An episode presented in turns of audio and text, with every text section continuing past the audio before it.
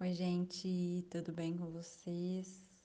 Sexta aula de Sociologia e vamos dar seguimento aos temas sociais, às temáticas sociais que nós vimos a introdução lá no, na aula 5 sobre a construção da modernidade.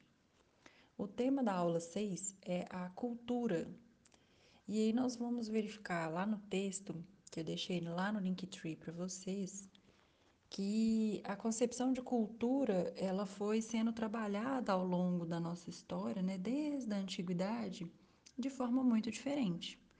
A gente tem lá na Grécia, na época dos romanos, né, na Grécia antiga, um, uma visão bastante etnocêntrica de cultura, ou seja, era culturalmente visto e aceito aquele que fazia parte dos povos gregos e romanos. Os demais eram chamados de bárbaros. Então, simplesmente por ter costumes e jeitos diferentes, eram chamados de bárbaros, ou seja, completamente diferentes daqueles que se identificavam como culturalmente evoluídos. Esse conceito então vai modificando e no século XVIII, com o Iluminismo, a concepção de cultura já vem com uma outra base está ligada à civilização, ou seja, todo aquele contexto industrial que a gente tem, uma aristocracia muito rica, refinada, erudita, eles se consideravam culturalmente evoluídos porque eram mais civilizados.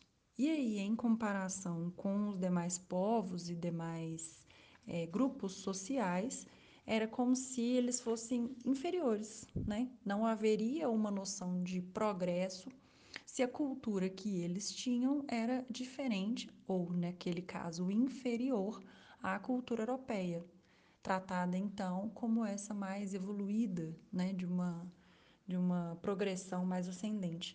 Só que é interessante porque na mesma época é, a gente tinha na Alemanha, que ainda não estava unificada nem nada, a gente tinha outra noção de cultura, outro conceito de cultura não associado a essa elite aristocrata, erudita e tudo mais.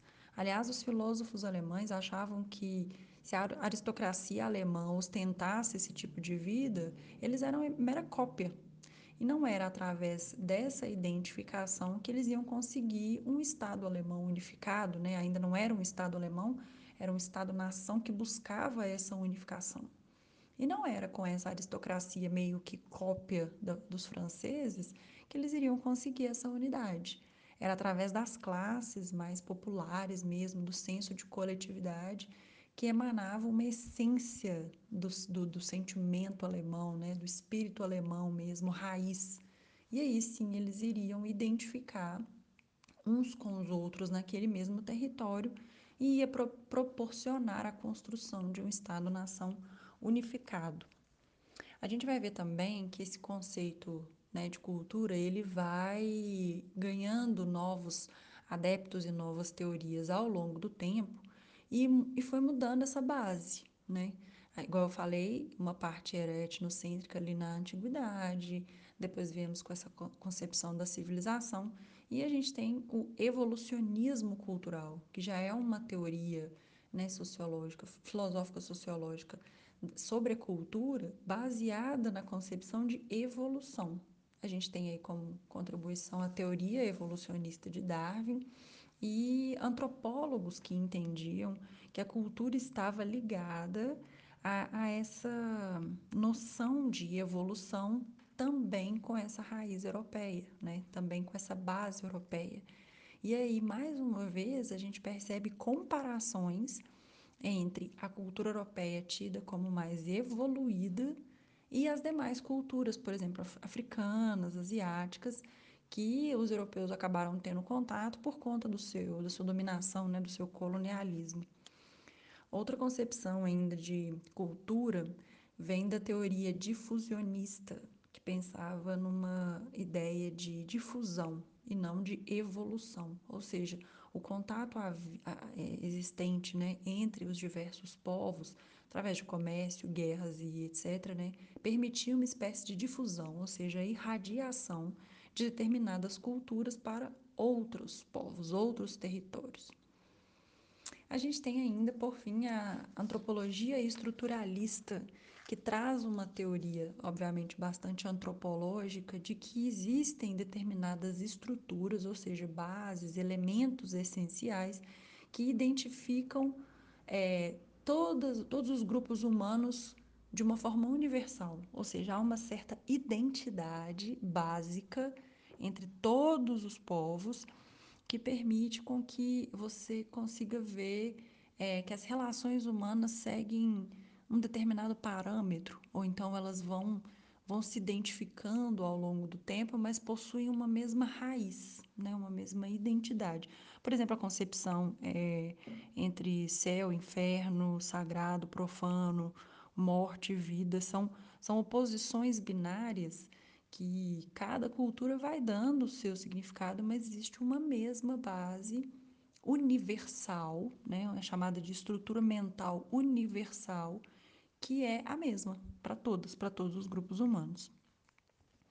O culturalismo também é outra forma de, né, outra, outra corrente que explica bastante o conceito de cultura, vem, vem intensificando assim, um pouquinho mais essa crítica ao etnocentrismo, né, à dominação europeia. Ele, ele prega bastante a ideia da diversidade. E aí essa diversidade é explicada porque cada grupo social possui uma, uma um, né, um conjunto de características, de costumes, de mitos, religiões, que é única. Né? Então é difícil você comparar uma com a outra porque você, não existe uma base, né? não existe uma referência, por exemplo, a europeia. Então, se você coloca a cultura europeia como uma base e começa a comparar as outras com ela, você está trazendo uma referência dizendo que aquilo ali é um parâmetro. Para o culturalismo, não existe esse parâmetro. Né? O que existe é uma diversidade cultural muito grande, condicionada às suas questões geográficas, climáticas, psicológicas, históricas, etc., que torna aquele povo, né, aquela cultura único. Então, é, é, é possível identificar, estudar e analisar dentro daquele contexto, mas não entre vários povos e várias nações e várias culturas, porque não há como comparar. Né? Prega-se, portanto, uma diversidade muito grande. A gente vai ver também no texto a importância do simbolismo na concepção da cultura e a concepção que a gente tem hoje, por exemplo, né? o conceito que a gente tem hoje contemporâneo de cultura. O simbolismo é mesmo essa capacidade do ser humano de atribuir significados aos objetos que possuem uma existência material. A partir do momento que tem aquele objeto e uma determinada nação atribui a ele um valor, um significado, uma interpretação, ela está dando a ele, né, aquele, aquele objeto, um simbolismo muito grande.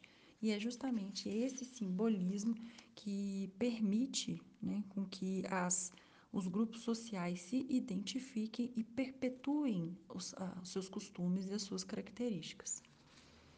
É, eu vou pedir para vocês, e estou dando só uma introduzida aqui no assunto, porque esse, esse contexto, né, esse material, na verdade, que explica bastante esse contexto histórico da cultura, é para embasar o nosso estudo do que é, de fato, cultura, né? Essa manifestação social, esse, essa temática social que é tão importante na identificação, né? na nossa identificação dentro da nossa nação, dentro do nosso país, dentro da, no, da nossa época, né? do tempo em que a gente vive, é justamente a manifestação cultural que nos permite essa identificação dá uma lidinha lá no texto do Linktree, tá completo, né? Tem bastante coisa, um resuminho e alguns trechos tirados da nossa apostila e principalmente não deixem de fazer os exercícios, são muito importantes e o tema é bem atual, né?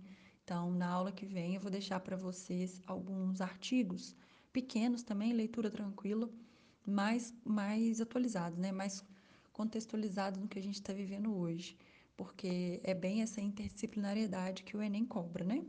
Então, bons estudos para vocês. Qualquer dúvida, só chamar.